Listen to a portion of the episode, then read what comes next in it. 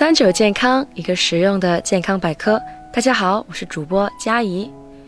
平常眼睛出了状况，百分之九十九的人第一反应就是近视眼。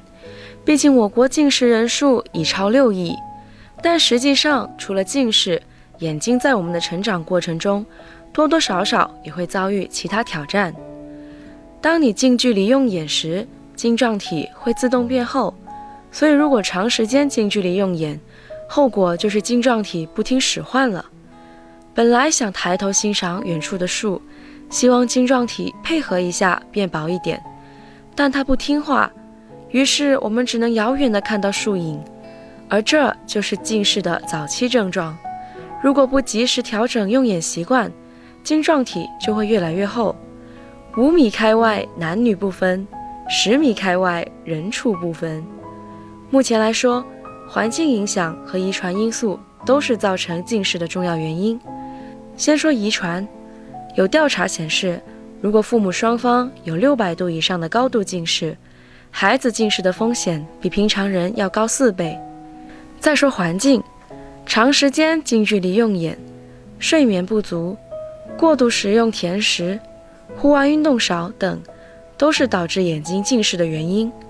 而近视也分真性近视和假性近视，眼睛调节能力短暂失调就会造成假性近视的现象。比如一些青少年学习时间长，加上眼睛还在发育过程中，调节能力失调就时有发生。这种情况只要好好休息就可以调节回来。如果你感觉视力下降，最好先去专业机构检查一下，根据检查结果。才决定要不要佩戴眼镜。说完近视，我们不得不提下远视。好发人群多是刚出生的孩童，因为远视大部分是先天的，儿童的眼轴没有发育完全，会存在相应生理性远视。随着年龄增长，远视度数会逐渐降低，无需矫正。但也有一小部分人的远视度数比较大。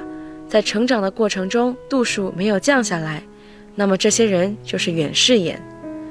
可能有人会觉得老花眼和远视眼是一样的，但其实两者根本不是一回事儿。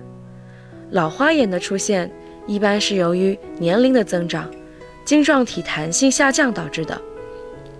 当眼睛想看近距离物体时，需要晶状体弹起来，但年老的它根本弹不起来。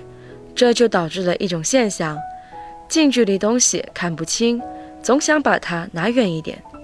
所以老花眼是晶状体调节力下降引起的一种类似远视的症状，不等同于远视眼。同样的，散光也是困扰很多人的眼睛问题。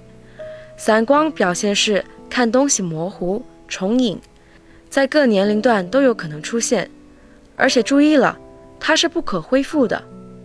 每个人几乎都有或多或少的散光，一百度以内的散光很常见，但散光超过一百度后，就会对我们的视觉造成影响。一般来说，倒睫、揉眼、不当的睡姿、长时间的眼睑闭合等，都可能导致散光度数增加。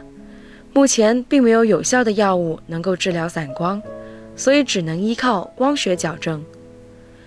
知道了眼睛出现不同症状的原因，那我们平时到底应该怎么保护眼睛呢？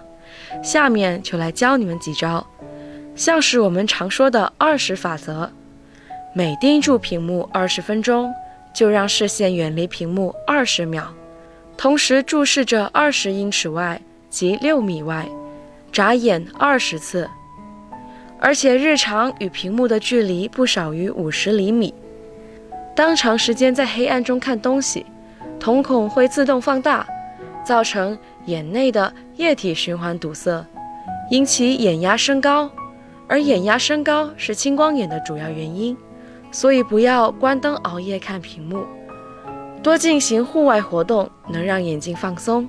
像乒乓球、羽毛球等运动，还可以让眼球转动，有效帮助锻炼眼部肌肉。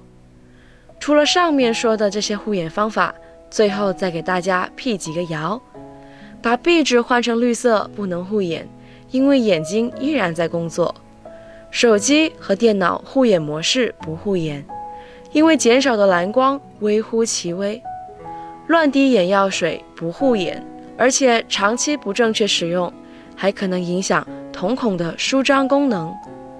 最后，最后再听我一句劝：如果眼睛真的不舒服，记得及时到相关科室看看自己的眼睛，平时也要好好的爱护它。